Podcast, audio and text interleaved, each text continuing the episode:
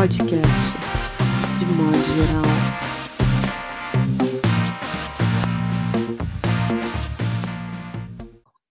Olá, boa noite. Está começando mais um podcast de modo geral, edição 29, penúltima edição antes do fim da temporada, da primeira temporada, com a convidada especial Laerte Coutinho e a não menos especial Monique Malcher, do Pará. Sejam bem-vindas, meninas. E também Mauro Damer, André Del Fuego e João Paulo Cuenca. Como é tradição do programa, vamos começar pelas inquietudes de João Paulo Cuenca. Bom dia, boa tarde, boa noite, confrades. Mais uma vez um prazer estar aqui. Eu tenho lido cada vez menos notícias, Scott. Eu estou tentando fazer uma dieta de informação. Mas ontem eu me defrontei com duas coisas maravilhosas, que eu até botei no diário que eu estou escrevendo. Aliás, em jpcuenca.com, porque agora eu tenho um site, isso está lá. É, eu ontem fiquei muito impactado com a notícia de um traficante carioca. Ele consolidou o poder de uma cadeia de favelas entre o Vigário Geral e Brás de Pina, está chamando isso de Complexo de Israel, porque ele é um evangélico. E é o mesmo traficante evangélico que no ano passado fez atentados contra terreiros de candomblé em favelas no Rio de Janeiro. E você hoje vai nessa região da zona norte do Rio e no topo de caixas d'água você vê a estrela de Davi. É, e isso não é um, um filme de ficção científica, um romance distópico, isso é apenas o Brasil. E aí eu estava vendo essa notícia, eu já estava assim, caralho, eu estava entendendo, por que, que eu fico sem ver notícia, né? Porque eu, eu fico completamente maluco quando eu leio um negócio desse. Aí embaixo, bem embaixo disso, tinha um vídeo. Eu não sei se vocês chegaram a ver isso. Era uma live do. do Aglomerou, né? Chamado Aglomerou. E eles estavam cantando quando, quando a gente ama não tem para ninguém, aquela malemolência, e Angra dos Reis, as palmeiras no fundo, os caras estão numa mansão lá, todos bonitos. Maravilhoso esse vídeo. Porra, um tiroteio, pipoco que lado, músico de gatinhas, assim, querendo sobreviver, saindo pra fora do plano. Aparece um cara de balaclava com um fuzil, um outro com uma pistola, e aquele som de microfonia, barulho de helicóptero. E o vídeo acaba de uma forma meio misteriosa, com um helicóptero entrando no fundo da cena e um homem de chinelos e camiseta branca caminhando lentamente, assim, passando por trás de uma, de uma geladeira de, de cerveja antártica. É incrível. É, tipo, é, é, o Brasil em 60 segundos, né? Eu fiquei muito impactado com, com esse vídeo. É isso, é, é, é, o que nós temos para hoje, Paulo Scott. Complexo Chael e o pagode aglomerou. Tá muito bem, tá ótimo. André Del Fuego. Olá a todos. Hoje é aniversário da Marielle Franco, ela faria 41 anos hoje. O assassinato da Marielle é, para mim, assim, é o primeiro capítulo desse livro que a gente está lendo. Ela concentrou nela todos os elementos que ameaçam, né, uma certa, um, um certo poder, né, enfim, mulher, negra, gay, na política e que enfrentava os milicianos. É impressionante como aquilo ali foi um momento assim de que assim abriu mesmo, né? Aquilo ali foi, se não foi o primeiro capítulo, foi a epígrafe. É a epígrafe dos últimos anos, dos próximos do Brasil. E eu fiquei pensando, e aí eu colei também isso com uma imagem hoje que me impressionou também, como o Cuenca também vejo muito menos notícias assim, mas assim, mas é incrível, né? Que você não precisa acompanhar naquele infoentretenimento para entrar a qualquer momento e, e, ver ali, sabe, pipocar, né? A nossa ficção científica e tal. Mas aí não, eu fiquei impressionada com o grupo de manifestantes antirracistas negros nos Estados Unidos, eh, vestidos paramentados e armados e vestidos como um, um exército armados todos, aquele bloco, aquela marcha, e eu pensei, bom, acho que isso aqui talvez seja também a epígrafe de próximos capítulos também, né? Achei que ali um a mais ali, não era só ali estudantes ou brancos juntos ou sabe, numa coisa, enfim, sem armas, mas eles armados em bloco, em marcha. Achei que temos aí uma epígrafe também. Foram duas coisas assim hoje que me que acho que simbolizam também os últimos dias também para mim. Ótimo. Mauro Damer. Sabe que eu fiquei pensando essa semana no, no, na, na, gente mesmo, no podcast, a gente ter feito, a gente começou ali na na quarentena, no início da quarentena, e começou tentando entender o que estava acontecendo e, e, e estabeleceu assim uma espécie de compartilhamento de depoimentos assim ao longo desse tempo todo, né?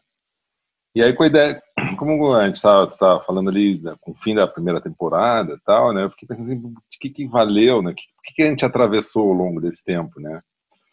E é engraçado, porque eu vejo que a gente está saindo de um período de isolamento agora, assim, a gente está também que acabando aos trancos e barrancos, um isolamento sem comando nenhum, né? O Brasil está entrando num período, assim, bem doido, assim, de... onde está se é, normalizando um estado de colapso, né? Um estado em que em que a gente está naquele platô que não desce, né? E que agora, em alguns lugares de do Brasil está vindo uma segunda onda, tá? Eu fiquei pensando nesse, no, nos desafios que a gente vai ter, né, daqui por diante, ao lidar com essa situação louca que é que é viver, enfrentar uma pandemia, né, viver uma crise econômica sem liderança nenhuma, né? O Brasil com esse vazio absoluto de liderança, assim, tanto na área sanitária quanto na área política. Mas daí me veio uma questão sábado que eu acho que vai ter vai ser legal a gente tratar dela aqui, que foi uma, uma sábado foi dia internacional da mulher negra, né, caribenha e latino-americana. Daí teve uma polêmica ali com a Jamila e a entre a Jamila e uma outra menina ali, uma citação. E aí quando eu acordei no sábado, eu vi uma eu vi no meu Twitter assim uma espécie de briga assim entre entre marxistas e defensores da, do movimento negro, né? militantes, alguns militantes, acusando os outros de liberais, isso é liberalismo, se não, tal, se não tiver marxismo. Então, é, o que me inquietou essa semana foi um pouco esse fim de, dessa situação louca que a gente viveu os últimos quatro meses, mas ao mesmo tempo a gente está chegando ao fim e está tentando normalizar uma situação que não tem normalidade nenhuma, né? Que a gente vai continuar numa espécie de tendo que cuidar cada um de lavar suas mãos e não levar as mãos e o, o rosto e tal.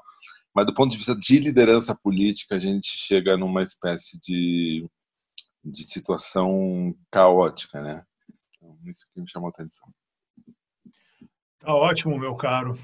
Vou chamar agora a nossa convidada especial, dispensa apresentações, Laerte Coutinho. Seja bem-vinda, querida.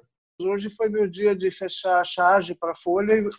O tema que eu, que eu usei foi a volta às aulas, essa, esse faniquito que, que alguns governos e algumas entidades de escolas privadas estão eh, de empurrar né, o goela abaixo de um país que está que está agonizando, assim, essa coisa de não, vamos voltar às aulas porque trancar em casa não é ciência. Essa essa frase ficou assim, trancar em casa não é ciência, é ciência. Assim, justamente uma das coisas que a ciência tem falado é da, da importância de, de manter o isolamento o mais o mais eficiente possível como forma de conter a expansão do, do, do vírus, né, dos contágios. É, então, essa, essa, esse desrespeito a, a, normas de bom senso, até de, de aceitação de, de, do, do que a ciência tem proposto para essa crise, da parte de gente que lida com educação, sabe? Sem, sem, sem o menor preparo, sem a menor uh, sem o menor plano, retomar aulas, enfiar crianças de novo em contato uma com a outra, sem nenhum estudo de como fazer isso. Sim. Não tem preparo, não tem estudo, não tem nada, é tudo sendo atirado assim. Uh, para onde, né? Eu não sei, eu acho isso um estilo bastante nacional assim desse momento. Improvisar, agir com o fígado uh, e e na, na base do, do, da porra louquice total, assim. Ao mesmo tempo, também teve, nesses dias, o, o episódio que eu também acho, acho bom para a gente ficar pensando e, e, tentar entender um pouco do nosso jeito esquisito de, de lutar e, combater politicamente no Brasil. O apelo de, de, que se fez ao Tribunal de Haia para que investigue o, as ações e as, e as, atitudes do presidente da República é, sob a ótica de, de crime. sob a ótica de, de cometer genocídio. Sobre essa, esse, isso aí já foi anunciado como uma denúncia, como não sei o quê. Houve uma, uma acho que uma, uma certa distorção no modo como essa notícia foi divulgada e algumas pessoas como João Paulo Charlot, por exemplo, tornaram esse, esse quadro um pouco mais nítido, explicaram como é que funciona esse tipo de, de apelo ao Tribunal de Haia. De qualquer jeito, o Tribunal de Haia costuma, pelo que eu entendi da explicação do, do, do Charlot, o Tribunal de Haia costuma apreciar os casos tanto mais quanto mais eles são eh, respaldados por entidades eh, locais, da justiça local. Quer dizer, se o, STF, por exemplo, fizesse uma, uma, uma avaliação desse tipo, e mandasse assim, eu, certamente o Tribunal de Haia ia, ia, também ia se debruçar sobre esse assunto com mais com mais atenção. Então eu fico pensando assim, a gente precisa a gente precisa derrotar essa essa essa criatura, esse esse governo que se instalou como um câncer nesse país, né? Mas Sim. o modo de derrotar é que está confuso, está estranho. Ao mesmo tempo a gente fica com brigas internas, o pessoal metendo pau aqui, cancelando ali, não sei o que, você não pode isso, você não pode aquilo, tal, tal. Não vejo nada, eu não, eu não consegui, nesses últimos tempos, enxergar nenhum tipo de formação de frente, sabe? De junção de esforços, de uh, compreensão e, e, aquele negócio que a gente falou quando o, o Bolsonaro ganhou, ninguém solta a mão de ninguém já soltaram, as mãos já estão cada uma para um lado, está todo mundo abanando as mãos para todos os lados possíveis. Assim, eu não sei, eu estou bem, estou bem, não digo pessimista, eu estou bem negativa com a avaliação que possível desse momento no Brasil. Bom, tem o aniversário do Pernalonga também. Ah, ótimo, muito bem, muito bem lembrado. Foi a personagem que, que mais se travestiu em animação foi o Pernalonga, seguido de perto pelo Pica-Pau.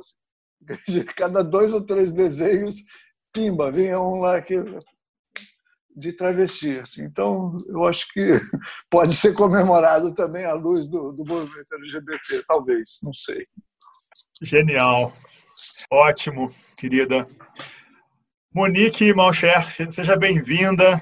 Quando conheci os seus trabalhos, suas ilustrações, pinturas, fiquei realmente encantado.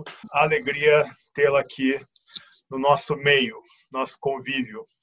Obrigada, obrigada. Eu fico lisonjeada, ainda mais de estar cercada de pessoas que eu amo o trabalho, bem tiete mesmo, porque eu acho que a gente tem que se exaltar e é um momento que eu tenho pensado muito sobre isso. E hoje eu pensei em duas coisas assim que são distintas, mas ao mesmo tempo não são. Uma foi é, uma grande treta que eu criei por ter falado que dom não existe. E várias pessoas ficaram com muita raiva de mim hoje por causa disso.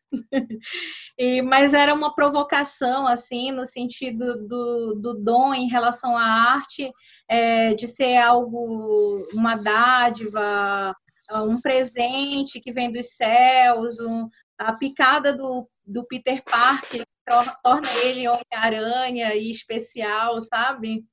E eu fiquei, e, e eu fiquei muito chocada como algumas pessoas ficaram com raiva so, é, sobre eu tocar no dom. Porque o dom também é o lugar de proteção que tem classe, que tem cor, né? É, que tem raça. Então a gente não pode falar do dom. E, e aí isso também fez pensar é, as outras notícias assim que eu, que eu vi que me impactou muito. É, eu tentei não pensar em coisas super pesadas, mas o problema é que, sei lá, eu acho que elas me encontram também, não sei. Hum. E, e aí eu vi uma notícia que é, de, de como as mulheres, eu estava interessada em saber como é que as mulheres estavam sentindo impacto durante a pandemia, né?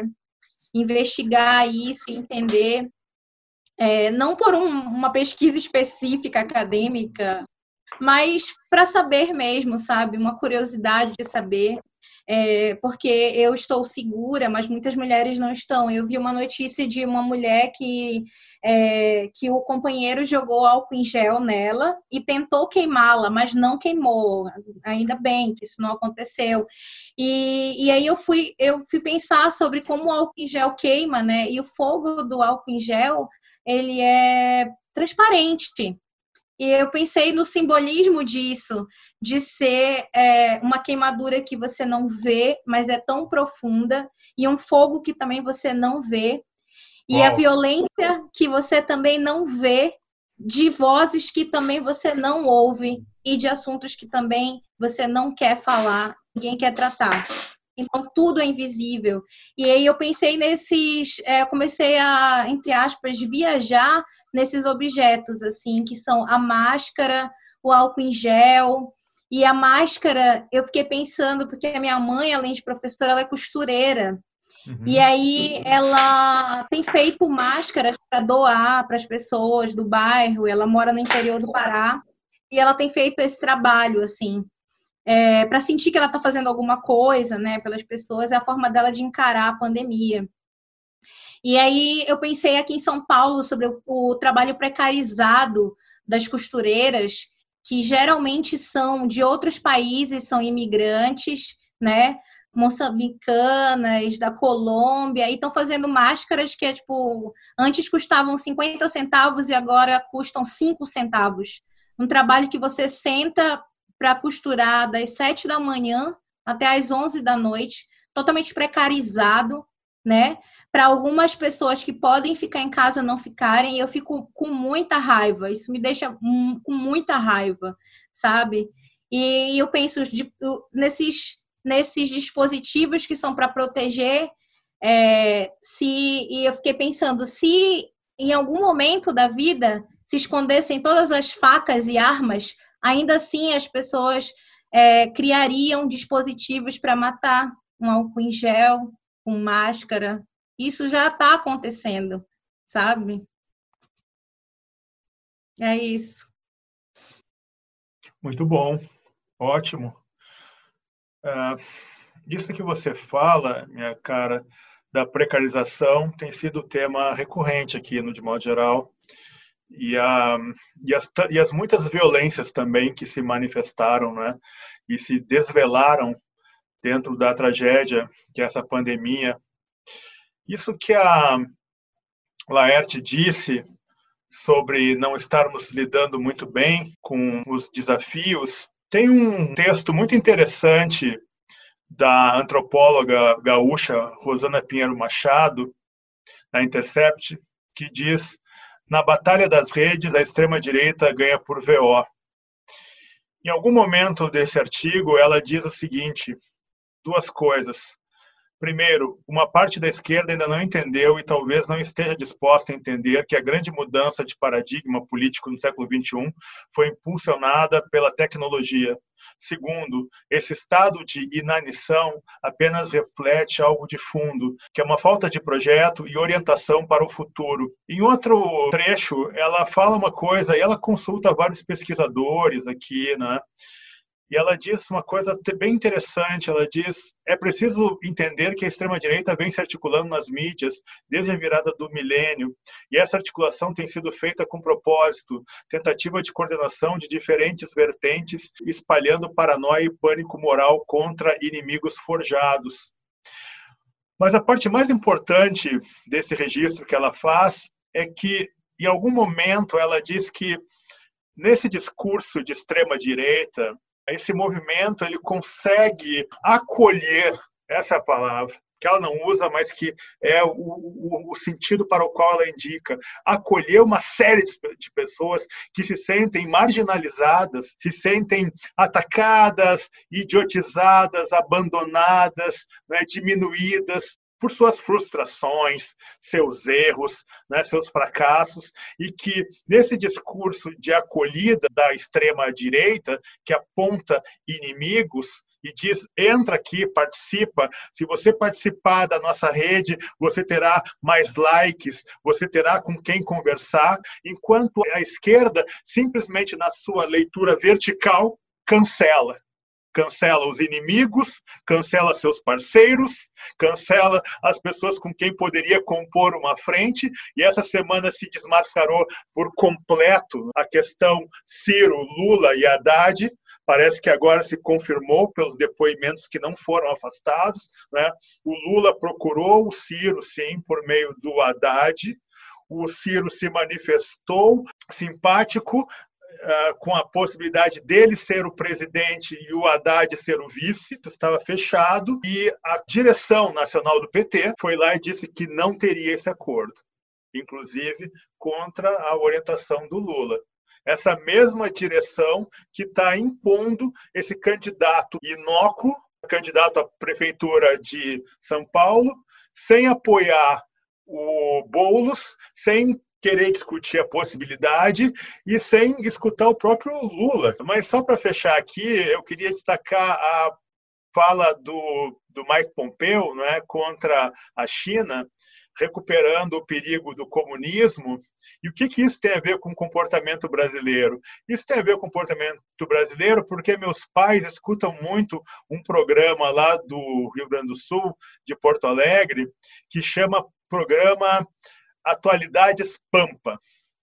E a parte das colunistas e colunistas desse programa, que é um programa de TV, centraram as suas falas justamente na invasão de produtos chineses no Brasil, que os celulares chineses eles conteriam já no próprio programa campanhas de convencimento das crianças, dos jovens, das famílias, fazendo uma lavagem cerebral e nos fazendo aderir ao comunismo chinês. Então você vê que, de alguma forma, Laerte e Monique, nós não conseguimos entender, que é o que se fala nesse podcast desde o começo. A ala progressista não consegue avaliar a dimensão do estrago que está colocada como desafio diante da nossa frente. Ah, e o que mais me desespera é que justamente a gente não tem, muitas vezes, a sobriedade de querer entender o que leva as outras pessoas a se convencerem disso tudo. Eu fiquei sabendo que parentes meus de Santa Catarina estão tomando cloroquina, felizes da vida, com estoque em casa, gente comerciante, gente que tem faculdade, sabe? Aderiram. É uma questão bastante complexa. Com essa rodada, nós fechamos então o primeiro bloco do podcast de modo geral e vamos ao segundo bloco, onde a conversa fica mais caótica, mais solta e poderemos dar mais atenção para as nossas convidadas. Até!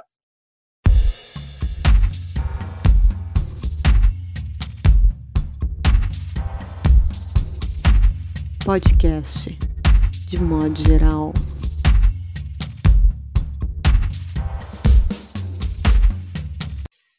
Olá, voltando aqui com o segundo bloco do podcast de modo geral 29. André Del Fuego. É, queria fazer uma pergunta para Monique e para Laerte. Seguinte, eu vi, assisti uma live sua, Monique, e fiquei muito curiosa também de conhecer seu trabalho, sua, junto com a escritora Morgana Kretzmann, e vocês estavam falando sobre ah, mulheres que, enfim, precisam ler as mulheres, né? Porque não é uma coisa assim, as pessoas, né? Ah, os leitores lerem as mulheres, as mulheres se leem também, né? Se lerem também, né? Conhecerem também esse, esse repertório de outras mulheres. E daí queria que você comentasse um pouco isso, um pouco a sua fala ali, que eu acho importante. E queria perguntar para a Laerte se você sentiu alguma mudança de autor para autora na sua transição? E se, como autora, você sente alguma diferença de percepção? Eu tenho aqui uma ideia da sua resposta, mas eu queria saber de você. Eu continuo a mesma pessoa, só que mais satisfeita. é bom ser mulher. Que bom! Eu, eu, tenho, eu tenho acordado melhor, eu tenho dormido melhor, eu tenho gozado melhor. Eu, eu, isso, de, de, de alguma maneira, uh, influi no que eu faço e tem algum reflexo dessa, dessa satisfação toda no, no que eu faço. Mas eu sou a mesma pessoa, penso do mesmo jeito. Uh, as minhas ideias continuam frequentando as minhas meu cérebro e os meus uh, sentidos da mesma forma. Então, eu não concordo muito com a ideia de que mulheres e, e homens e, e, e, não binários também são essencialmente diferentes. Eu não acho que, que isso acontece, não. Eu acho que é uma construção mesmo.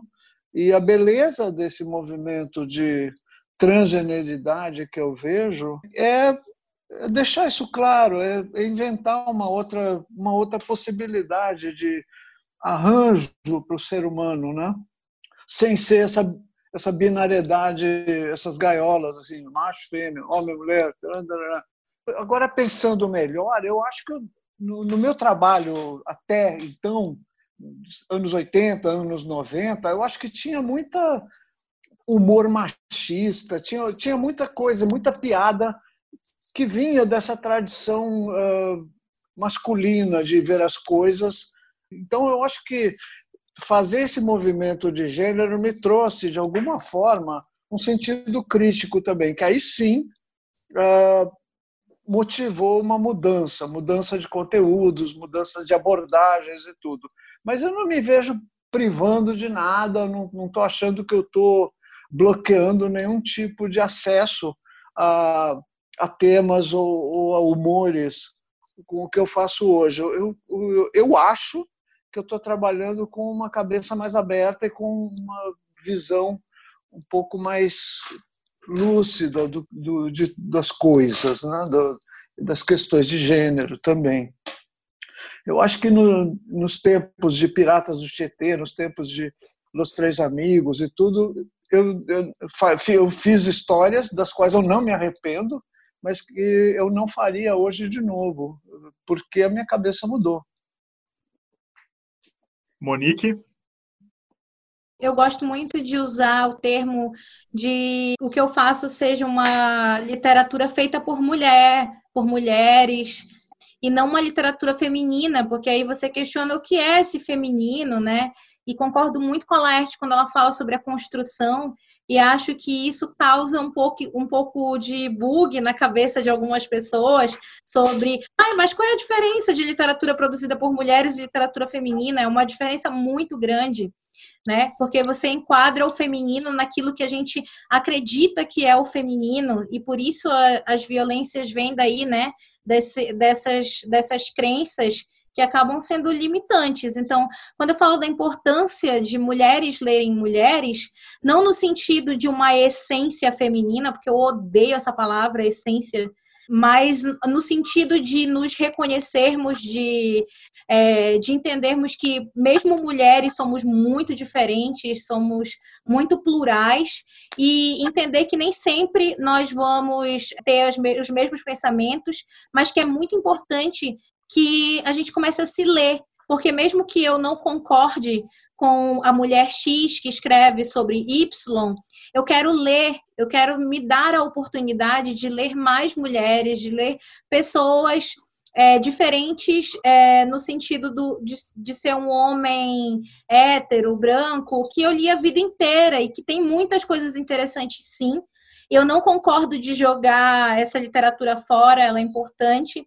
mas é, acredito que a partir desse momento eu quero só correr atrás de um tempo que eu ac acredito que é um tempo perdido no sentido de um tempo de que eu me sinto uma criança que aprendeu a caminhar de um jeito e agora eu quero caminhar de outro, para que eu tenha uma outra perspectiva sobre a vida também. Eu quero me dar a oportunidade de ter uma outra perspectiva, não só uma, e não quero jogar nenhuma fora. Eu quero que uma complete a outra, até mesmo para eu saber refutar, para eu saber dizer o que eu gosto, o que eu não gosto, eu tenho que conhecer um pouco de tudo e quando eu, quando eu falava com a Morgana sobre ler mulheres, também estava é, ali o tema de ler mulheres que são dos interiores, porque a Morgana também vem de um interior onde o machismo é muito forte, onde essa, essa presença patriarcal e os papéis são muito bem colocados, no sentido de que o homem é assim, a mulher é assim. Nos interiores do Brasil, isso tem muito em comum.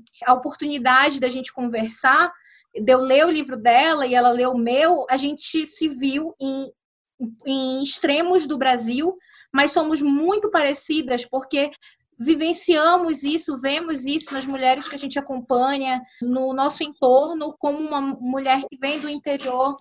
Então, é muito importante que eu leia a Morgana, que ela me leia, enfim, estou usando como exemplo nós duas, já que você colocou assim, para que a gente entenda outras narrativas.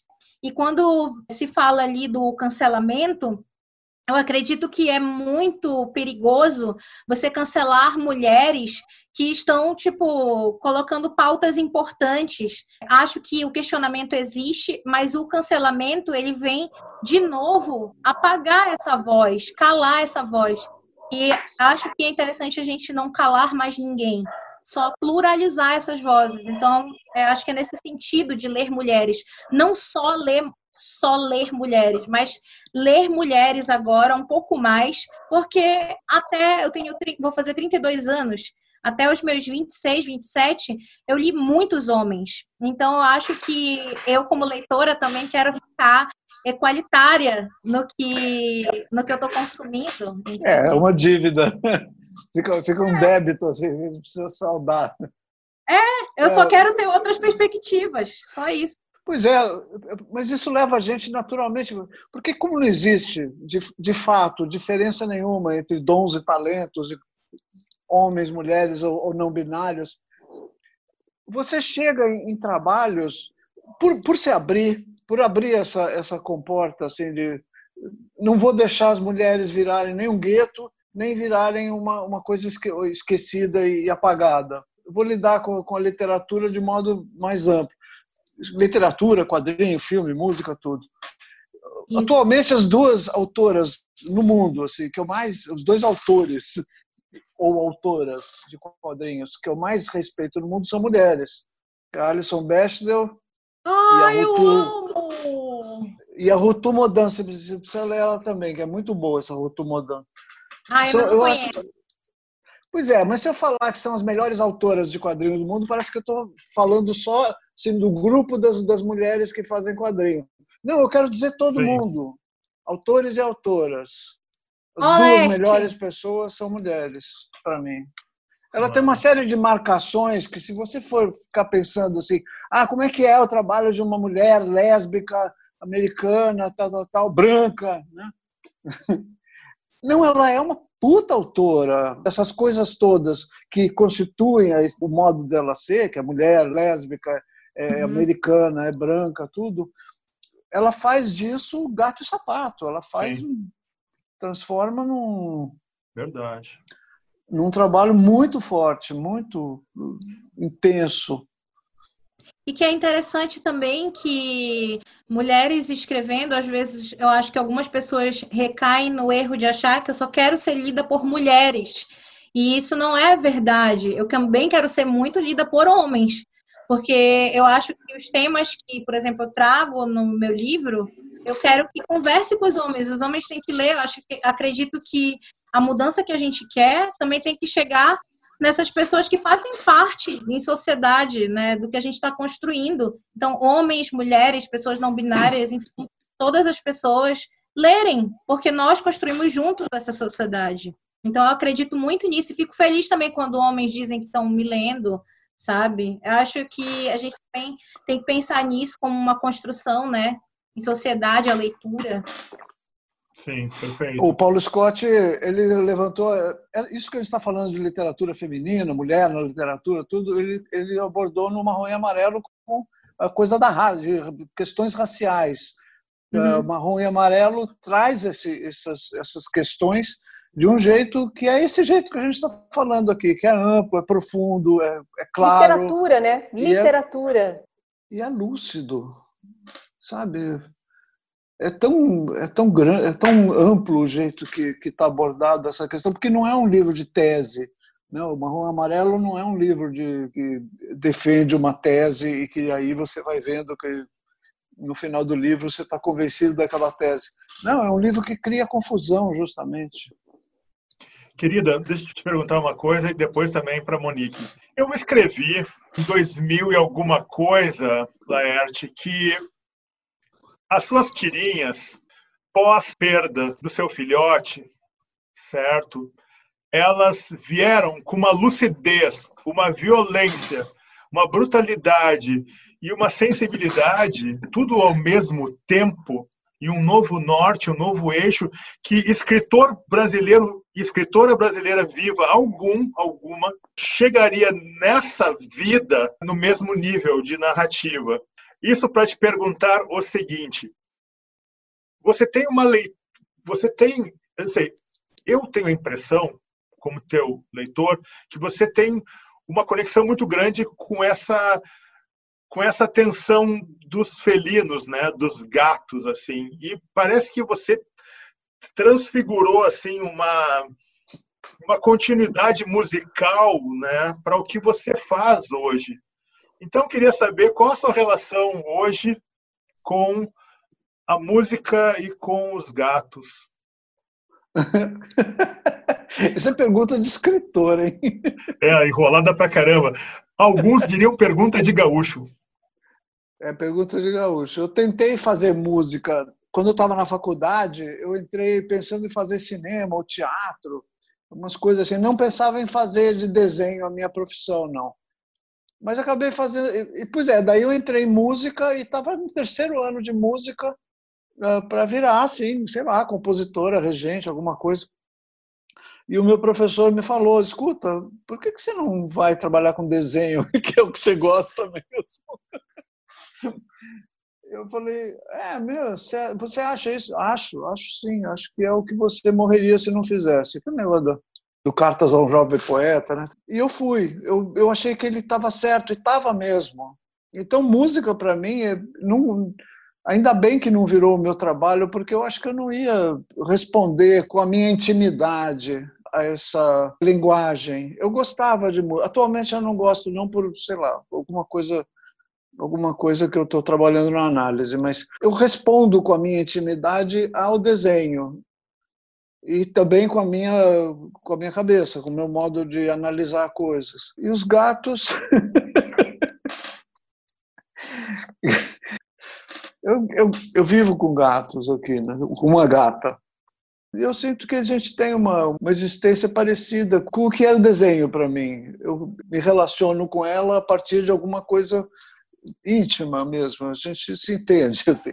Não, claro que ela não fala, né? não, mas uh, eu consigo entender isso assim como uma, uma expressão. Eu não sei, eu estou tentando responder a sua pergunta do melhor jeito possível. Não, é, porque eu acho que se for comparar com, com as outras uh, as outras artistas e artistas, eu acho que você é a mais uh, gata, digamos assim, sabe, no sentido de felino, de uh, enfim, enfim. Eu, eu quero dizer uma coisa. Uma loucura essa, minha, desculpa. Essa cultura de, de online, de lives e podcasts e tal e tudo, tem sido o território dos gatos. Eu não sei se vocês repararam, mas é muito frequente aparecer um gato, um rabo de gato aqui assim, na, na... gatos pondo a mão na, no, no, ombro da pessoa, a pessoa dando uma notícia, falando um negócio, aparece o gato lá atrás assim. Tem sido o território deles. Assim, eu acho que os gatos, de alguma forma, que nem a China, estão tentando se, nos dizer alguma coisa ou nos, ou nos programar para alguma coisa.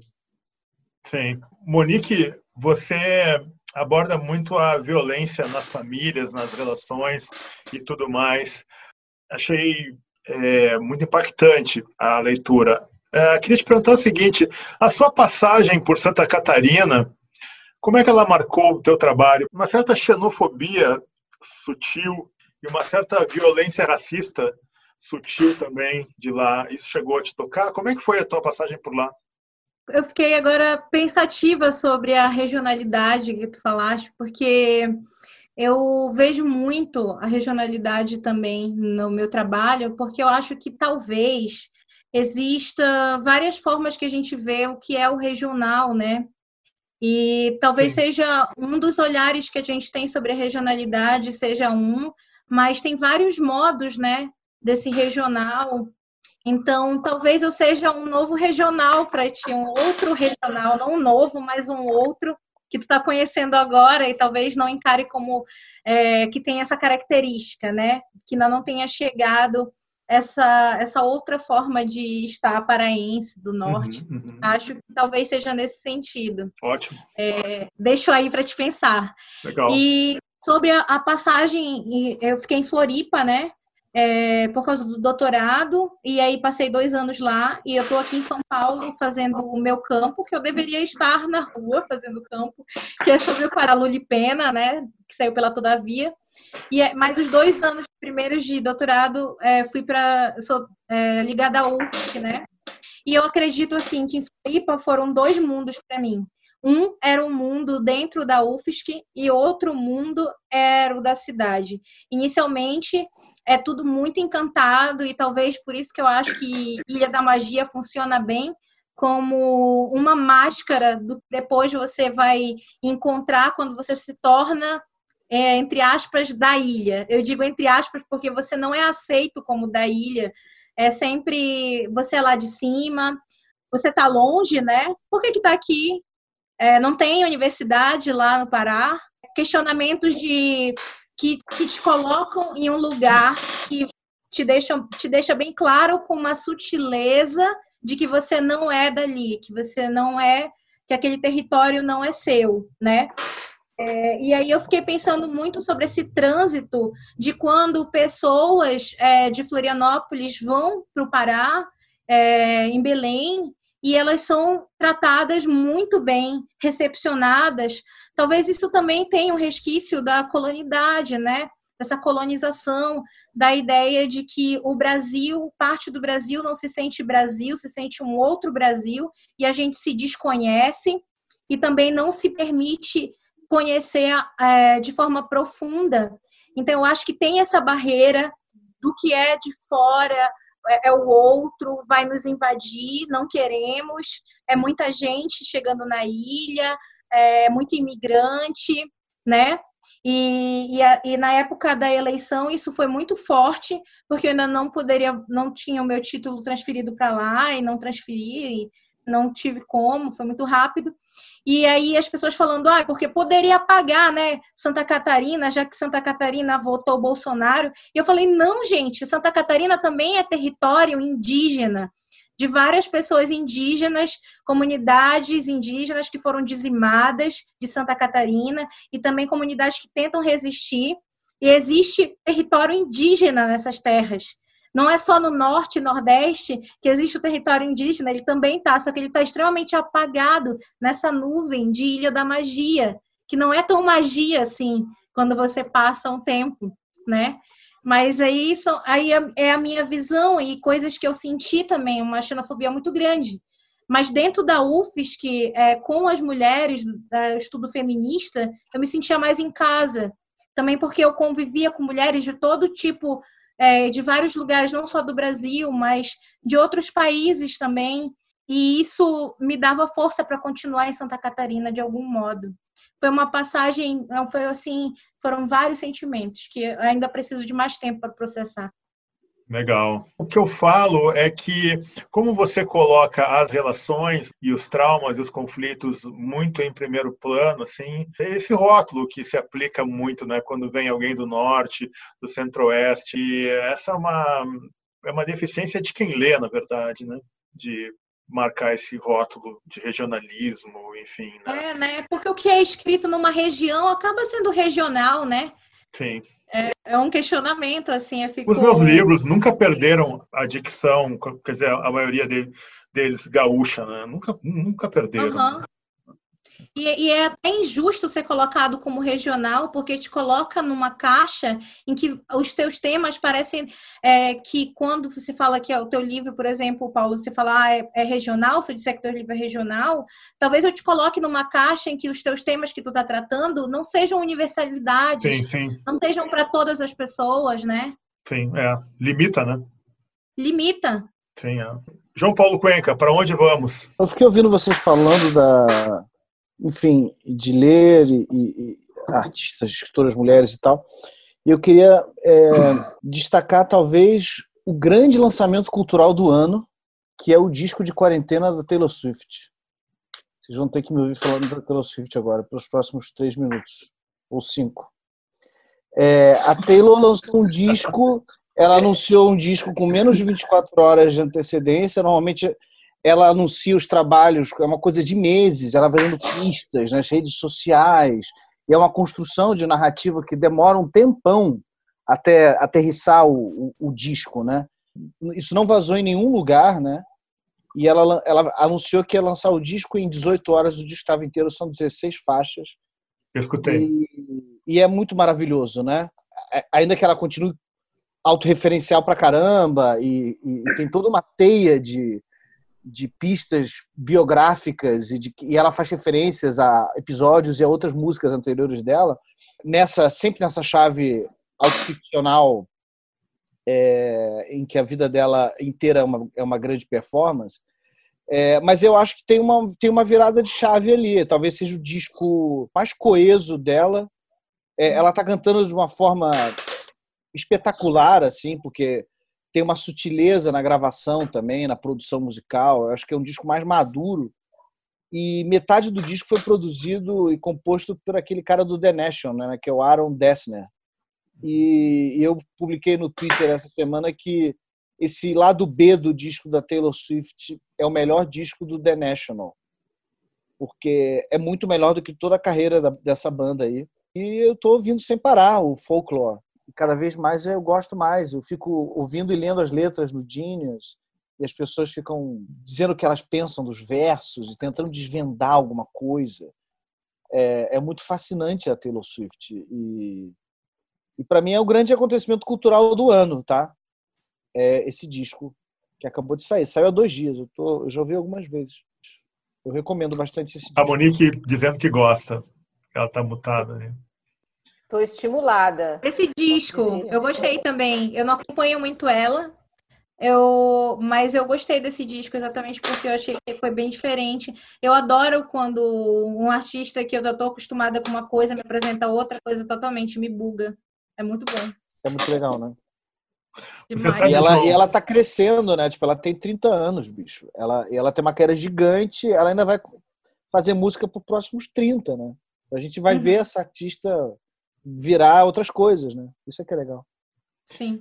Você, você sabe, João, que uma das coisas que quando eu saía, que eu levava para a festa, o João Gilberto Noll, que ele ficava mais encantado o Nol tinha aquela fama né, de recluso e ermitão, não correspondia nada à realidade, ele adorava festas. Ficava encantado quando ele, conversando com as minhas amigas e amigos músicos ou DJs, nas festas, eles começavam a falar de novas cantoras, sabe? Novos cantores, ele ficava super entusiasmado. Na verdade, eu fico mais é, encantado com a tua paixão por ela do que por ela, propriamente dita. Nessa faixa aí, eu gostei muito do, do disco da Fiona Apple.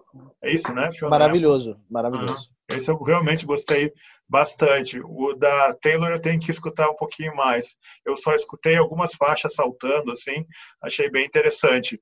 Monique, você quer falar alguma coisa sobre a Fiona Apple? Não, é porque eu gosto de toda a discografia. Eu acho que ela é uma multiartista muito completa, né? E ela é uma referência, assim, para mim. Desenha, canta, atua, faz tudo, assim. Eu acho lindo a, a multi, assim, uma, um artista multi. E eu acho que ela tem muita raiva. Eu adoro isso nela. Você gosta de PJ Harvey? Muito. Essa eu realmente amo. Uh. Eu realmente amo PJ Harvey. Eu gosto de pessoas que têm raiva e botam a, raiva nessa coisa, assim. Sim. Mauro Damer, para onde vamos? Eu fiquei pensando aqui, eu na, faria uma pergunta para a Laerte aqui, que era o seguinte, que tem uma parte da geração dos anos 80 que eu, eu que é muito virou ficou muito conservadora, se era meio libertária, se estava a coisa das drogas, experimentando drogas, sexo, drogas, rock and roll. Depois uma parte ficou meio conservadora, assim, né? Ficou meio, vamos dizer assim, deixou de ser é, não deixou de ser artista, mas seguiu mais pelo mercado, assim, a, e aquela coisa do artista como sujeito de transformações, assim. Então, eu queria ouvir um pouco o paralelo, como é que isso foi para para ti, assim, né? E assim, um pouco essa perspectiva Eu não sei se tem uma análise muito precisa disso, Mauro. Tá. Esse, esse, esse fenômeno do, da passagem da, da pessoa da Libilu para o Partido Novo, assim, por exemplo, é, é, é razoavelmente frequente. É um, Maravilhoso. E é, é, meio chocante também, a gente fica pensando. Agora, o, o que você mencionou, eu acho que aqueles anos uh, ah, 80 e 90 são o, o, os anos que testemunham uma reação geral assim ao fim da ditadura, ao fim da censura, ao fim a volta da, da a volta da, das eleições diretas. Tinha uma, uma, uma, uma fome de, de expressão assim que estava rolando já na cultura brasileira, pelo menos, tanto da parte de quem fazia uh, cartoons e quadrinhos e tudo, quanto da parte de quem ia na banca comprar. Então tinha assim a vontade, a fome e a vontade de comer eh, se, se, se encontrando naquele eh, segunda metade dos anos 80 e anos 90, né? Uh, isso gerou uma, uma série de coisas assim que podem ser chamadas também de libertárias, mas também pode ser vista sob o ângulo de uma cultura que não estava ainda transformada, que não estava ainda, não tinha germinado um monte de coisas ali. Eu estou falando do ponto de vista pessoal, mas também acho que, ah, ah, em geral, se vivia isso. Assim, havia coisas que só iriam ah, dar seus frutos no século 21 mesmo, dentro do século 21. Foi o que se passou comigo e eu acho que foi o que se passou também com boa parte do movimento LGBT. Eu acho que boa parte do movimento negro também encontrou sua, sua melhor expressão já dentro do século XXI. É, não sei, eu, eu chuto bastante isso assim. Você tem um poder de concisão assim é, comum. É um absurdo o seu poder de concisão. E eu queria perguntar o seu processo de criação. Eu sei que não tem como definir isso, uma coisa tão abstrata, não é? Mas no seu processo, por exemplo, é, escrevendo, acho que muitos de nós acaba descobrindo o personagem, o que está escrevendo ao escrever. Você descobre o que está falando do, durante o traço, ou você tem uma Sim. ideia, jura, durante o traço Sim. você sabe o que está fazendo? É verdade, é verdade. É que nem você, você acabou de descrever o que se passa comigo. Há uma ideia inicial, né? há uma espécie de é, energia, um Big Bang que a gente tem daquela ideia, que você não sabe direito como é que aquilo apareceu, mas você procura organizar da melhor forma possível. Muitas vezes você quer fazer um trabalho focado mesmo. quero fazer um trabalho pensando nisso aqui, nessa pessoa, nesse fato. Eu assisti um, um vídeo do, do Aglomerou e eu quero fazer uma história com aquilo. Então você tem um ponto de partida mais ou menos concreto. Mas como a coisa vai indo, é, é meio acaso mesmo tanto a mão, a, a mão que está desenhando também é uma, uma, é uma matéria, né? É uma e ela apresenta a sua a sua verdade também. Ela entra uh, no jogo, o papel, o lápis, a caneta, a tinta, a mão e tudo isso vai vai compondo uma uma relação assim tumultuada até você chegar num resultado. E esse resultado também é é apreciado do ponto de vista analítico também. Eu também me vejo como leitora. Eu olho aquilo e falo assim: não, isso não está claro, isso está esquisito. Ou isso está ótimo porque ficou obscuro. então, existem intenções no que a gente faz que a gente só descobre fazendo mesmo. Às vezes você quer fazer um negócio, quando você chega no final e fala assim: não, mas isso ficou óbvio demais. Eu, eu não quero uma coisa tão óbvia assim. E aí, se eu mudar esse, esse detalhe na coisa, eu, eu torno esse, essa, esse desenho e essa história toda muito mais rica. Então, nesse ponto aí que eu acho que. Uh, André, desculpa, quer falar mais alguma coisa? Não, eu tenho mil perguntas para fazer para a Laerte. Se você me deixar aqui, eu fico, entendeu? Mil perguntas. Deixa, deixa eu, então, Monique, minha cara, tu quer fazer alguma pergunta para a Laerte? Ou, ou falar sobre o que ela falou também, que é importante? Ah, eu, eu me identifico muito, assim, e, e é muito louco, porque eu começo a entender por que que gosto tanto da Laerte quando ouço ela falar também. Não só é, da arte dela, mas quando eu te ouço falar, Laerte, eu me identifico muito contigo nesse processo que ele, ao mesmo tempo, é caótico, mas ele também é organizado. E essa coisa de se descobrir no meio. Eu, eu vejo muito isso, assim, e, e vejo que acontece diferente, tanto quanto eu tô com a literatura e também com a colagem, né? Com a pintura, eu vejo que são dois processos diferentes que eu tenho, assim, e, e que eles são caos diferentes. É, na, na literatura eu me sinto sempre bem tensa, assim, é, não sei por que motivo, mas ao mesmo tempo não é uma tensão de medo, é uma, uma tensão é, que eu realmente fico já é, ruminando há muito tempo um tema e é diferente de quando eu vou criar uma colagem, algo que eu descubro durante. Na literatura não, eu acho que a parte de escrever é só é, é um processo final ali, mas uma coisa e outra. É já estou escrevendo há muito tempo. No Fellini e no Bergman, né? É... O que, que falou de Fellini e Bergman? Que que é isso, gente? De onde surgiu essa voz? Pois é. Entraram Ué, no Zoom? Não foram vocês? Ninguém falou Acho que isso. é. Essa voz nunca entrou aqui. Que que é isso? É alguma coisa Linha que tá cruzada. escutando aí, João? Não, mas eu não escutei por aqui, não. Deve, deve ser uma coisa do Zoom. Linha cruzada. Bergman, Fellini né? Bergman, cara, no meio de uma resposta de Laerte faz Silvestre, sentido. o que foi? Hora do lobo? O que aconteceu? É o, Eu acho que É eu nosso invoquei alguma hacker. coisa, então. Hum. Será que eu invoquei alguma coisa? Sabe que Zoom entra umas paradas? Desculpa, né? Eu essa invoquei coisa. alguma coisa. Eu trouxe alguma coisa. Maravilha. Monique, Tá. Laerte, queridas, podem continuar aí, fiquem à vontade. Então, eu me identifico muito assim quando você fala, Leste, disso, de se encontrar durante. Só para literatura, que no, no caso, na literatura não é assim para mim. Eu, eu, eu vejo a coisa nascendo, eu acompanho, sou muito é, metódica, porque eu vejo aquele bolo, eu vou entendendo de onde vem, eu sei de onde ele veio, qual o caminho que ele fez para chegar ali. Diferente do desenho ou da colagem, que eu vou entendendo enquanto estou fazendo. Sim. Bom, eu tenho me dado a um, a um trabalho nos últimos anos que é construir uma história de um tamanho que eu nunca. Não é o meu padrão. Eu nunca tentei fazer um trabalho do tamanho que eu estou fazendo. Já está em 400 páginas. Caramba. Opa! Uau! Provavelmente vou morrer antes de, de terminar. Claro que Ué, não. Tem um Musil, né, que escreveu um livro e morreu fazendo o livro.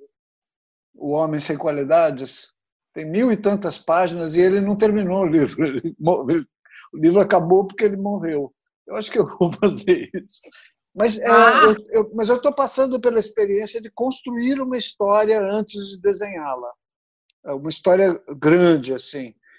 E é enlouquecedor. Vocês que trabalham com livros e escrevem histórias assim, eu tenho profunda inveja de- desse jeito de. Não sei como é que vocês constroem também. Uma vez eu perguntei para para Ana. A que, que escreveu é, o Defeito de Cor, como é que ela chama? Ana Maria Gonçalves. Gonçalves. Gonçalves. é. Eu perguntei como é que você fez aquele livro, que é um livrão assim, de 900 páginas. Ela falou: ah, eu enchi paredes com, com, com anotações e coisas. Então ela, ela construiu a história toda antes de escrevê-la, ou enquanto escrevia, né, provavelmente. Ah, e- então, essa era uma experiência que eu não tinha. Construir essa engenharia antes de, de começar o- a desenhação desenfreada. É, eu não sei, eu, eu vou fazer essa história. Tal- Talvez ela não saia com 400 páginas, um pouco Que menos. lindo isso, hein, Laerte? Eu Uau! não sabia disso. Tô ansiosa Pois já. é. Eu também estou curioso. Porque tem outra coisa que é essa, o desenho. Como é que eu vou desenhar isso? Ah, não é muito simples, não. O Art Spiegelman uma vez falou que para cada trabalho novo, cada projeto novo que ele tinha, uh, ele tinha que inventar. Ele, quando fez Mouse, por exemplo, ele disse que não sabia uh, qual traço ele ia usar para fazer aquela história. E que isso veio, veio vindo no processo de escrever e, construir a história é. do Mouse. Mouse é, é uma, uma uma, uma, coisa linda, que é ele conversando com o pai dele sobre é, os campos de concentração e tal, não sei o quê, e é tudo vira, vira ratos e gatos, né? Então, Ela ele é... diz que... É Oi. Eu, eu, só ia comentar que eu lembrei que quando eu fui na casa da Luli Pena, ela me mostrou sete pastas de, dos quase sete anos que ela desenhou sem dó.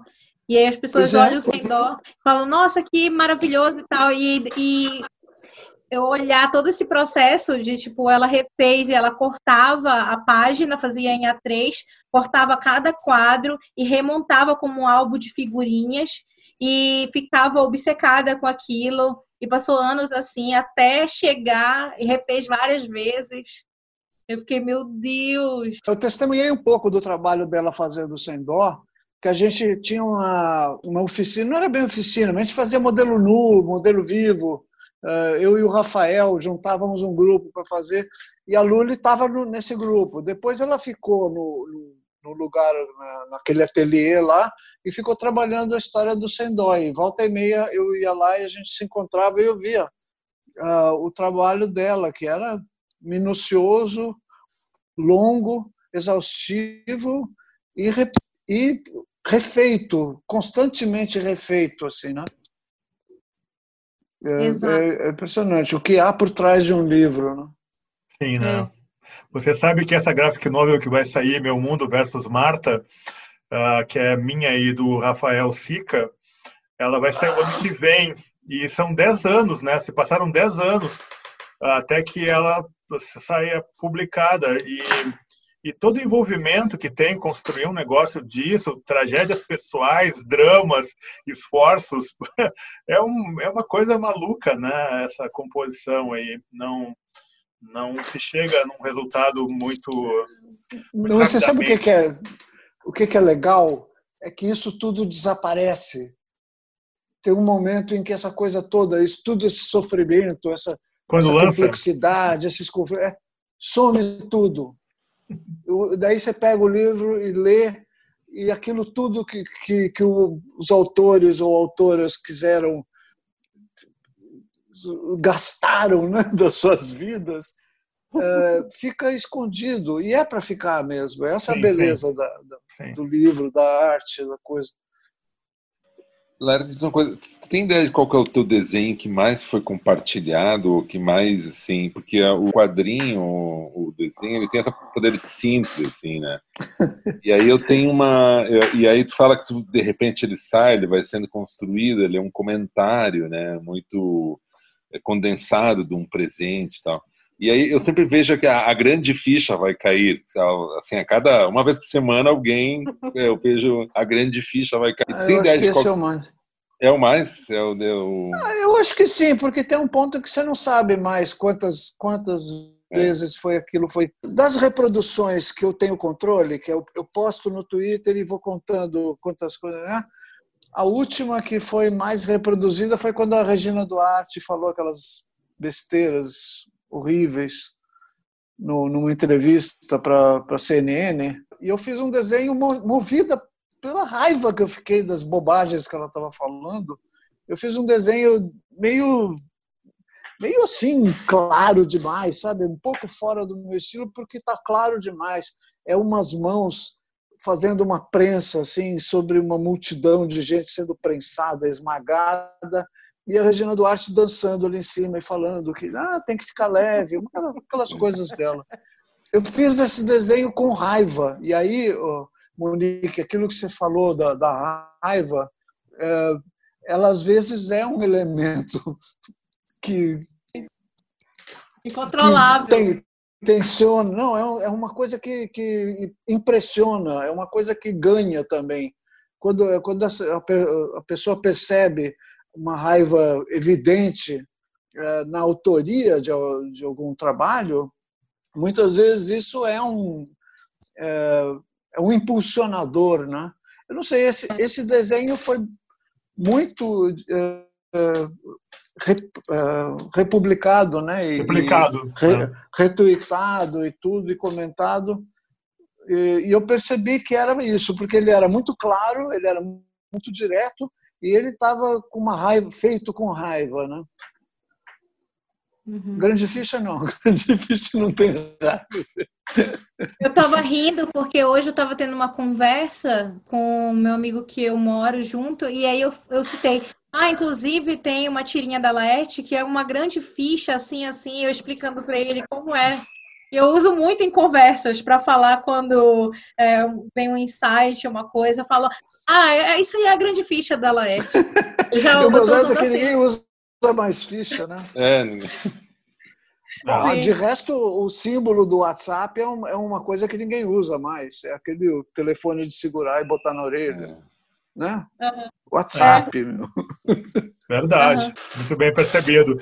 Antes de passarmos para o terceiro bloco, vamos para uma rodada mais solta e breve de cada um, cada uma. E aí fechamos. Vamos começar aí por André Del Fuego.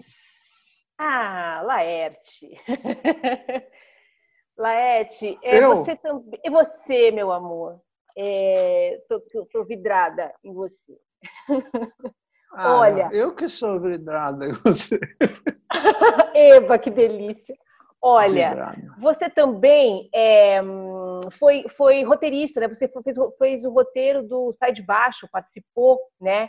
Na, ali naquela que é uma comédia tal, de costumes da televisão e tal. É, queria saber se você tem é, hoje é, feito alguma coisa agora nesse momento para alguma coisa futura para a TV. Como você vê claro que a gente está olhando isso assim de uma forma viva, passando na nossa frente, a mudança do humor. É impressionante a mudança do humor dos últimos 20 anos, né? Não só pode assim pode estar nas, charges ou pode estar na, na, mas enfim nesses programas de, de humor da televisão brasileira. A que você dá? Ah, qual motivo você daria, assim, o seu diagnóstico para essa mudança? Eu não dou diagnóstico, não. Não, não tenho uma análise uh, rápida e, e sumária de.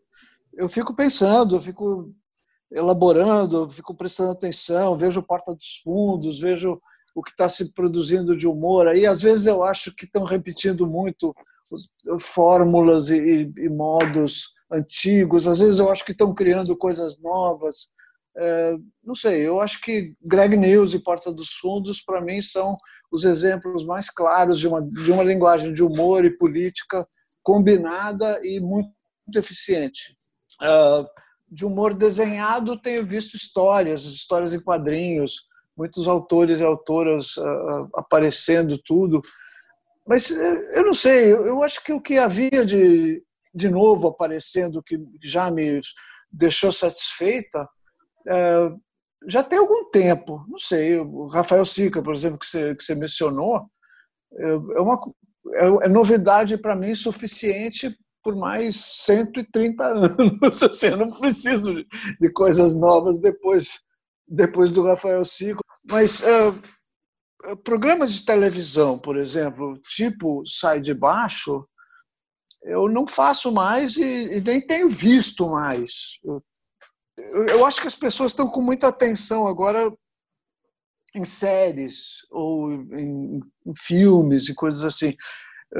não acompanhei os últimos filmes longas metragens eh, de humor, tipo Minha Mãe é uma Peça, que são trabalhos que se tornaram muito populares e foram muito vistos, atingiram recordes de audiência e tudo. Eu não assisti ainda. Eu gostaria de ver, não sei como é que está sendo trabalhado o humor ali, porque ele já vem de uma já é nascido de uma de uma experiência mais televisiva, de situações de, de comédia, de comédia em pé e tal. Já tem essa, essa, já tem essa essa essa gênese, né? Sim. Uh, mas enfim, eu, eu não estou muito habilitado a fazer essa essa análise não. Você começou a falar, comecei a lembrar das coisas que tem no, no Multishow, por exemplo. É um sai de baixo com um outro elenco, de alguma maneira, né? Então, daí você, você acaba descobrindo algumas coisas que foram fundadoras. Por exemplo, o Monty Python Claro. é, é uma experiência claro. fundadora que eu acho que até hoje continua sendo assim um, um- uma fonte né, de surpresa e. e- Então, querida, você sabe que eu estava discutindo com algumas pessoas mais jovens sobre Monty Python, gente de 20, 20 anos, e eles, e eles não conectam com Monty Python. Eles acham as críticas são ah, em boa variedade, sabe? Eles não têm essa. Eles, eles não se sentem hipnotizadas e hipnotizados por Monty Python, sabe? Eu achei isso foi um choque para mim. É mesmo? É. Por que será? É o, é o tempo do. Choque, é o um tempo choque, da- assim. É. a narrativa com o tempo diferente, talvez? É, é, Que bobos. É inter- muito interessante isso, né? Porque eu sou absolutamente encantado com Monty Python até hoje, eu acho genial, nada menos que isso. Mas, ah, João, para onde você nos leva aí? Vamos fechar a rodada. Hoje eu saí na rua. Eu fui fazer, eu fui renovar meu passaporte. Sempre bom, né? Poder fugir. Quando o mundo aceitar a gente de volta, né? É, e aí eu peguei um, um carro, fui lá e, e- e fiquei esperando o shopping abrir. O shopping abriu, as pessoas entraram, a, coisa da Polícia Federal era no shopping. Eu não sei se vocês estão saindo, é, mas eu, eu fiquei muito sem sair mesmo. Assim, é, o máximo que eu saí era para ir aqui do lado e voltar. E, e, e- é meio chocante, porque o mundo voltou ao normal mesmo. É, eu queria até perguntar para vocês como é que vocês estão lidando com essa dupla realidade, né? Em que a gente tem uma a gente tem a consciência de que deveríamos estar fazendo quarentena com uma série de cuidados e e na verdade isso se confronta com sair na rua, né? E que o trânsito é normal, as pessoas estão- é a única coisa é que eles estão usando máscara. Mas tirando isso é o mundo vol- voltou. Eu tenho a impressão que nessas últimas duas, três semanas assim abriu as portas. Para vocês abriu também? Eu continuo fechada. Não tenho saído, não. Uhum. É impressionante. Eu tô, hoje eu fiquei bem impressionado. Que era muita gente na rua, o trânsito normal de São Paulo, e um shopping, é, que é o lugar mais insalubre que você pode estar, né? Depois de um hospital, deve ser um shopping. E eu ali panicando, mas eu tinha que ir porque eu tenho eu preciso renovar um passa- meu passaporte e as pessoas estavam passeando. Tipo, passeando completamente. É. Eu fiquei meio chocada também, porque eu, tô, eu só saio, eu saio uma vez na semana, quando eu vou aos Correios, mandar livro, né? E a primeira vez que eu fiz isso, assim, foi um impacto de ver as pessoas passeando, vendo vitrines aqui no centro de Santana, que eu moro aqui em Santana. E, e aí eu fiquei assim, nossa, eu tô em um mundo muito diferente, assim. Que mundo que eu tô, eu me senti totalmente deslocada e fiquei, nossa, e crianças assim com máscara frouxa, idosos passeando, é, Como se é, você viesse de outra mulheres com dimensão, né? cachorro fazendo Cooper. É como se você viesse de outra dimensão, né? É. Eu tive uma sensação parecida uma vez, quando eu estava no metrô. Eu sempre gosto de ficar olhando as pessoas, o que elas fazem no celular delas. É um horror. E é, e é muito estranho quando você, por exemplo, você pega um- uma pessoa que, um bolsonarista, né? Que é metade da população brasileira, e ele dá um scroll nas redes sociais dele. É outro mundo, né? É outro planeta. Só que é a mesma lógica, né? É a mesma lógica do meu Twitter, ou do meu Instagram, ou do meu WhatsApp. Só que o conteúdo é totalmente diverso. E, eu, e nessa, né, quando isso acontece, é, é uma sensação muito estranha. Você pensa, caramba, é, é, eu e essa pessoa, evidentemente, vivemos num outro planeta, né? Uma Exato. série de valores completamente diferentes, enfim. Estamos aqui, dois cidadãos do, do mesmo vagão de metrô. É, só que agora, é, isso tá na rua, né? Eu tive pesadelo que eu saía na rua sem máscara e acordei desesperada. E aí eu fiquei pensando, como será o pesadelo de quem está indo para a praia? Tem Pois é. pesadelo?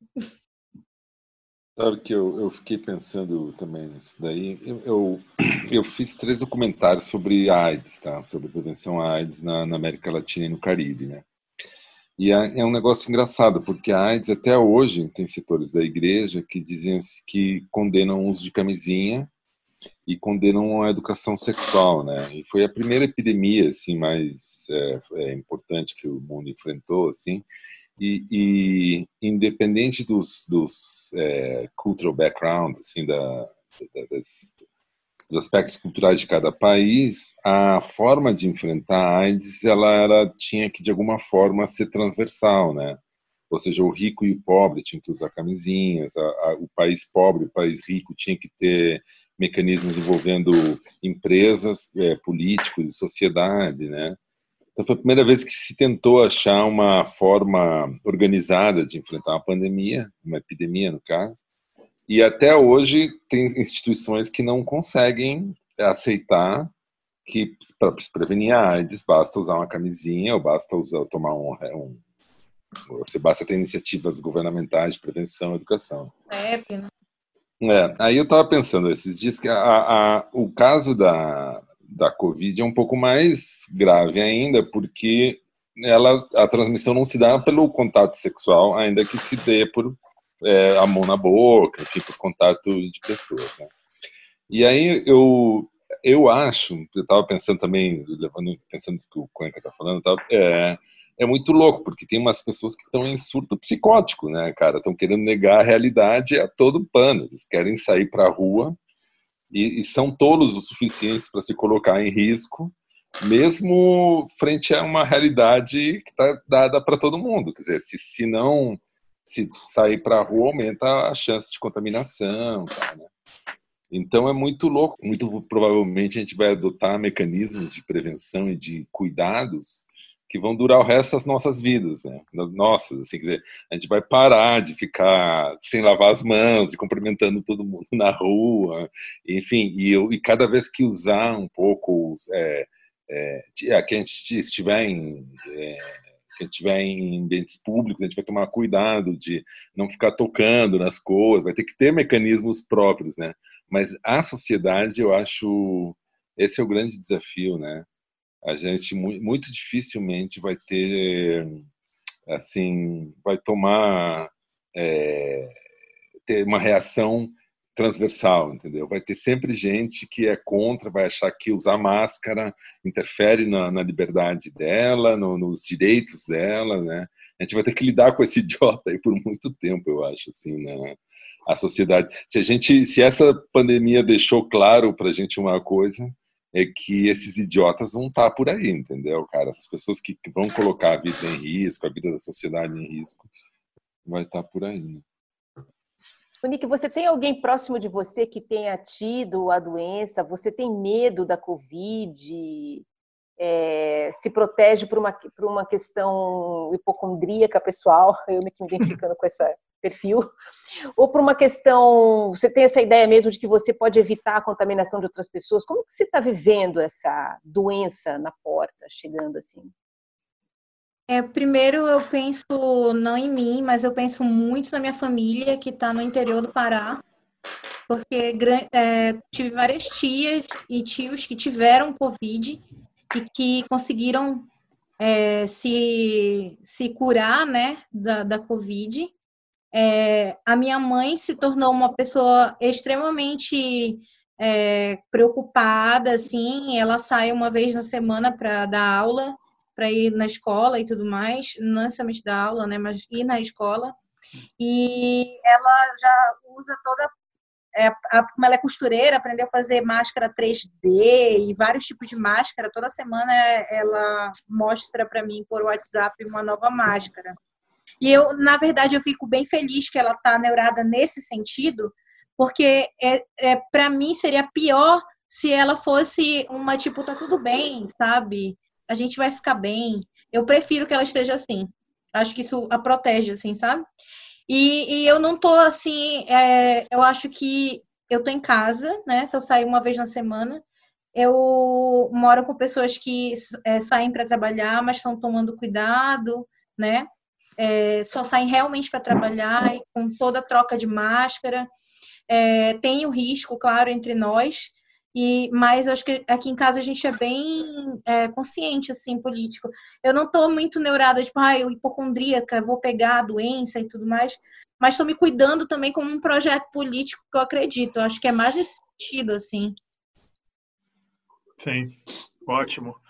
Uh, Laerte? Eu estou pensando no, no fim da pandemia com muita preocupação, porque eu acho que essa pandemia talvez seja o começo de um, de um processo mais preocupante ainda. Talvez a gente se lembre dessa pandemia assim, com saudade. Eu estou falando sério, quer dizer, o, o coronavírus não é um vírus novo, ele já existia. Agora ele veio numa mutação muito, muito mais agressiva, muito mais insidiosa, muito mais eh, contagiosa. E talvez não seja o único vírus que venha pela frente. O que, essa, o que a reação à, à, à pandemia nos deveria estar ensinando é justamente o que o Mauro falou. É isso aí, valores como solidariedade, valores como um, um sentimento de cooperação e de comunidade, sabe? E isso, isso é que eu acho um, belo valor e uma, uma, uma, coisa importante a se trabalhar. Nós temos que, que é, melhorar as condições é, da, de viver no Brasil com, com essa preocupação, com a preocupação de o que é viver nas favelas, o que é viver nas comunidades indígenas, o que é viver em lugares e, e ter gestos de, de, de, apoio e solidariedade com gerais assim. É, é isso que é isso que que deve ser deveria ser o nosso novo normal. Mas mas eu não sei também se a gente vai chegar nisso não se a gente está caminhando com, com muita com muita disposição para esse lugar Sim.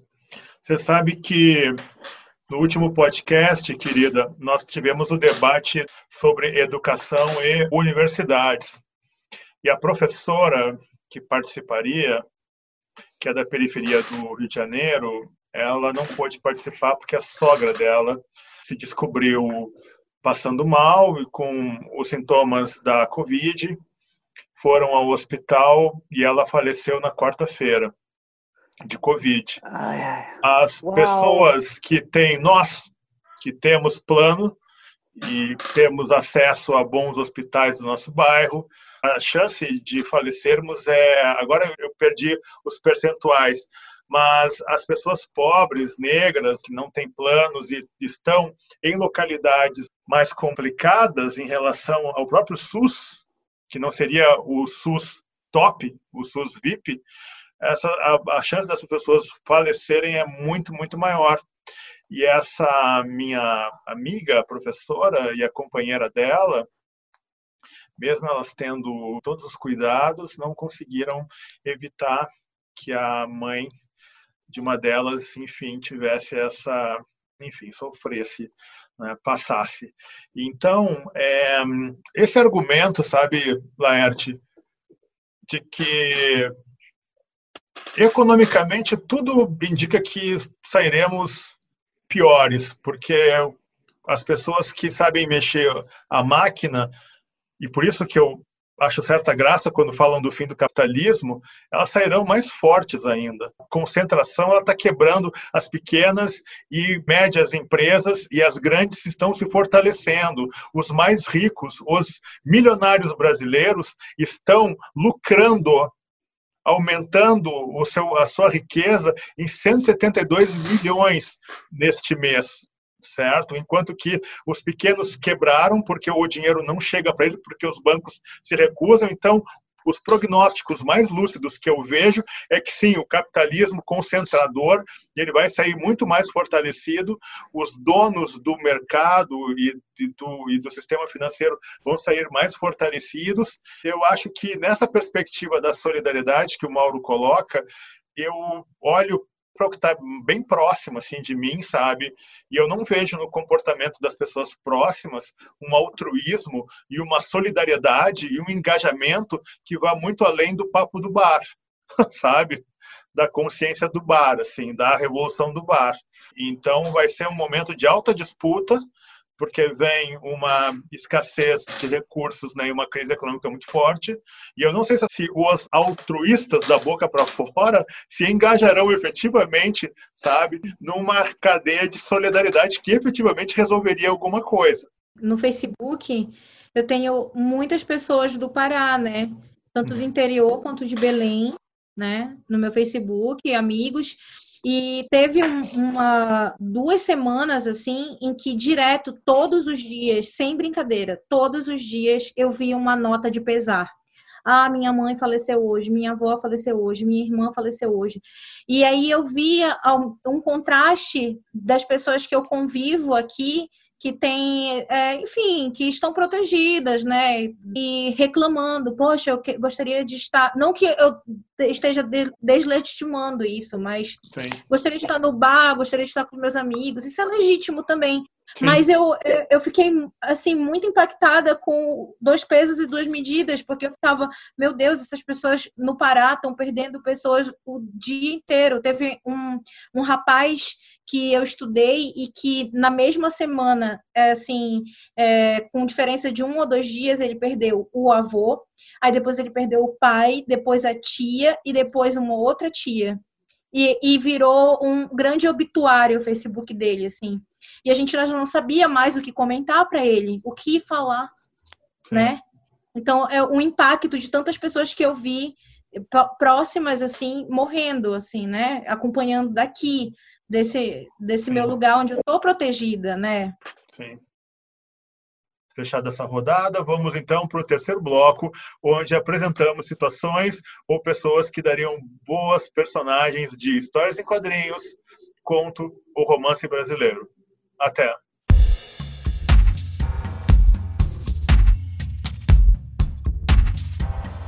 Podcast, de modo geral.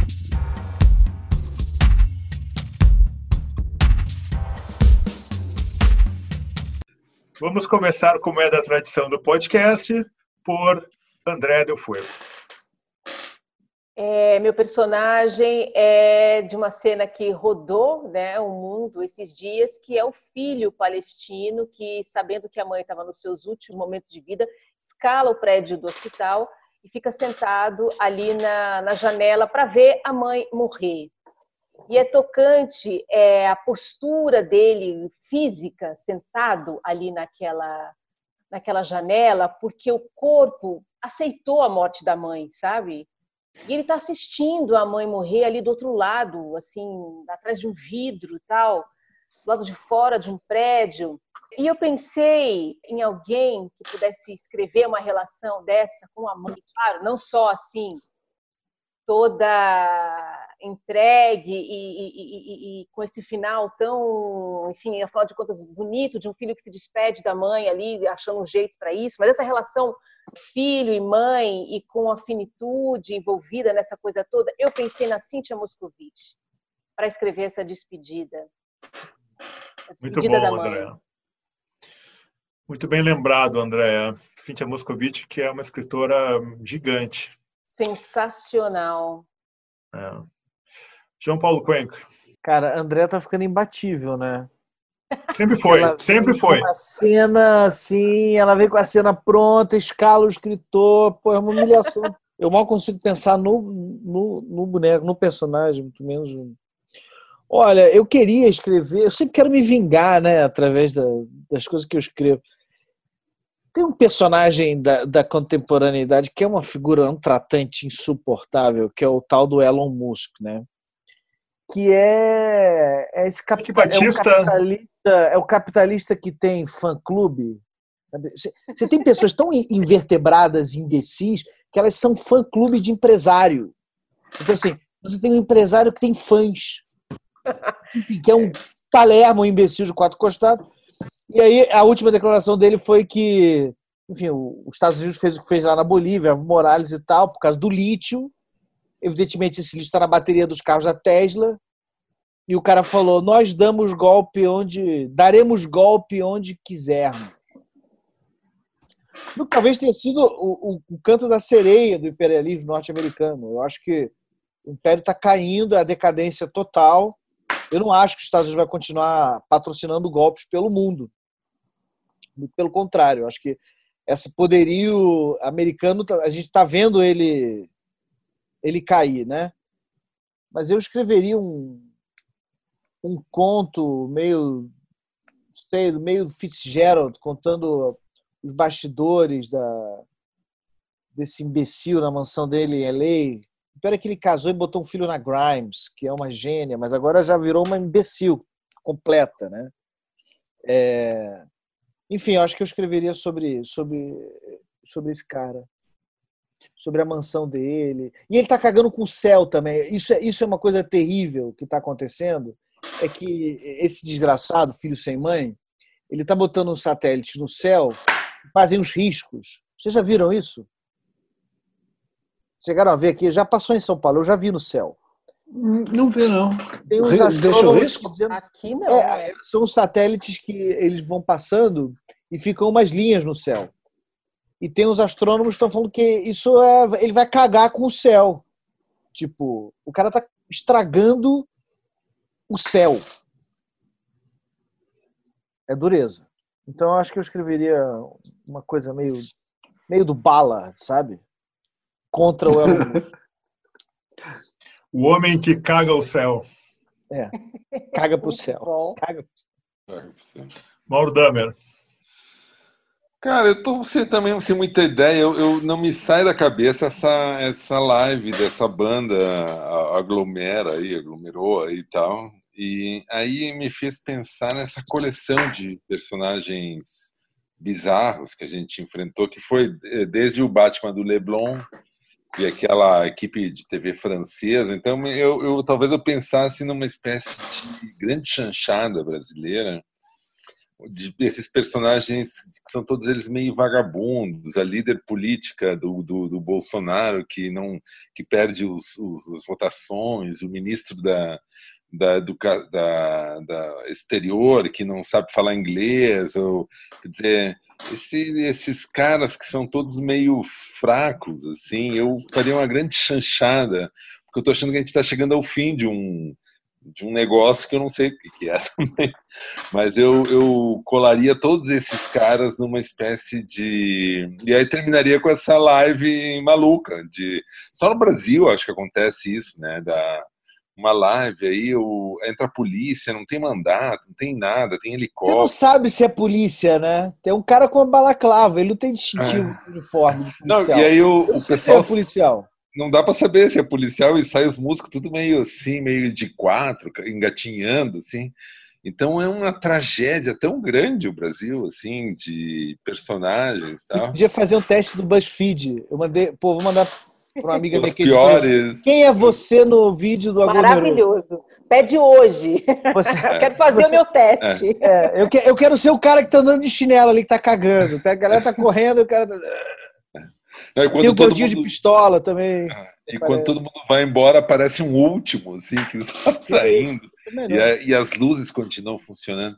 Eu, eu fico achando engraçado porque eu acho que o humor tem um pouco esse dom, né, cara, de explicar o Brasil que a racionalidade, que escapa a racionalidade, entendeu? Assim, então eu acho que é, seria uma grande chanchada para tentar explicar tudo assim dessa forma louca, né? Então esse seria meu personagem, minha situação, né? Tá, não, legal. Monique, minha cara. Olha, eu como eu, eu tenho relido um livro que o nome é Aruanda Banho de Cheiro, que é de uma escritora da geração passada paraense chamada Eneida de Moraes. Uhum. É, e eu amo a Eneida, assim, então eu imaginei, eu e a Eneida, eu fantasiei que eu e a Eneida a gente podia se encontrar, pelo menos virtualmente, para tentar bolar uma vingança lá para o cara do álcool gel que eu tinha citado no início, Uhum. porque eu também curto uma vingança, assim, pelo menos na literatura. E aí eu pensei que a gente podia bolar, assim, uma vingança eu e ela, é, pelo fato de ser uma mulher paraense em outra geração, talvez eu pude aprender muita coisa com ela. E eu pensei sobre isso. E também porque eu estava muito na cabeça sobre a questão do feminicídio no Pará, que tipo, aumentou 100% na pandemia. Então, eu queria bolar essa vingança, eu e Eneida, assim, foi o que eu fantasiei. Acho que ia ser interessante. Lindo, boa ideia. Amada, que você faria? Eu faria isso que o Mauro já roubou. Eu, eu, eu acho que esse episódio do aglomerou é, é uma história pronta, quase. É muito legal aquilo. É uma cena inacreditável. Parece que é tudo montado. Parece que, que é uma, uma grande pegadinha, uma grande pegadona. Eu, eu iria por aí para trabalhar com quadrinho. Agora, sem ser essa cena maravilhosa do aglomerou. E o nome, aglomerou. uma, uma banda de pagode. É tudo perfeito, né? É perfeito, é perfeito. Mas fora isso, eu acho que o Acef, esse, o Fred, o Fred Acef, o advogado que, em cuja casa estava o, o, uh, Queiroz. o Queiroz, ele, ele é uma personagem que até agora me impressiona muito por todos os motivos e quanto mais eu leio sobre ele, não tenho lido tanto assim sobre ele, mas o, o que eu li, as ligações que ele tinha com uns esquemas de Microsoft, com gente que vendia pro, pro, no tempo do Temer, que vendia para o governo isso, casou-se com uma, com uma menina que também é representante da Microsoft. E essa ligação toda com as milícias, Queiroz, Bolsonaro, o jeito como ele fala e se explica, como quem está no, no, tribunal também, dessa forma absolutamente cínica, assim, né, de um, de um advogado defendendo uma causa estranha para burro. É, isso tudo me, me parece assim um grande material para para uma boa ficção, quadrinhos ou, ou texto, não sei, uma, uma coisa dessas. Sim. Era, era o que eu, que eu sugeriria, eu trabalharia. Ótimo. É, a minha ideia vem, na verdade, de um conto que eu comecei a rascunhar. Eu imaginei uma pequena uma pequena situação de crise de um sujeito que enriqueceu criando uh, enterros virtuais.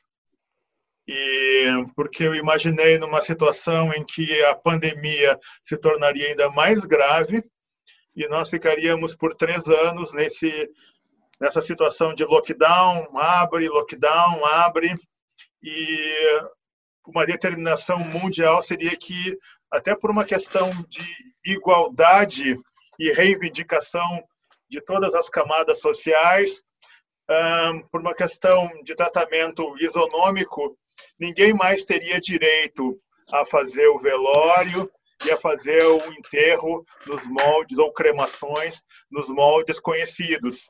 Então, este sujeito, ele cria uma espécie de rede social relacionada a velórios, enterros, onde as pessoas se disponibilizam para as outras para serem oradores carpideiras, e é uma grande conexão, e ele vai ganhando com, com tudo isso, como é o Facebook, fazendo propaganda de produtos nessa grande rede social de velórios e enterros e cremações virtuais, tudo na tela. E a grande crise dele, eu acho que eu não vou contar, porque esse realmente é o ponto que eu considero uma sacada. Então, estou jogando para o ar aí, como já se fez muitas vezes aqui no podcast de modo geral. Eu só não vou dar o fecho do conto, porque aí é entregar demais. Com isso, nós fechamos esse podcast que foi maravilhoso, com duas convidadas incríveis e a presença sempre iluminada aí de André do Fuego, Mauro Damer e João Paulo Cuenca, que finalmente decidiu voltar para o podcast, depois de férias, uh, sei lá, três episódios, né, João? Que você não. Dois, dois. Dois, né? Então é isso.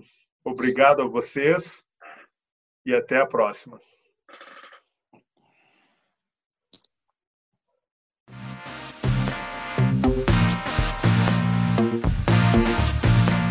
Podcast de modo geral.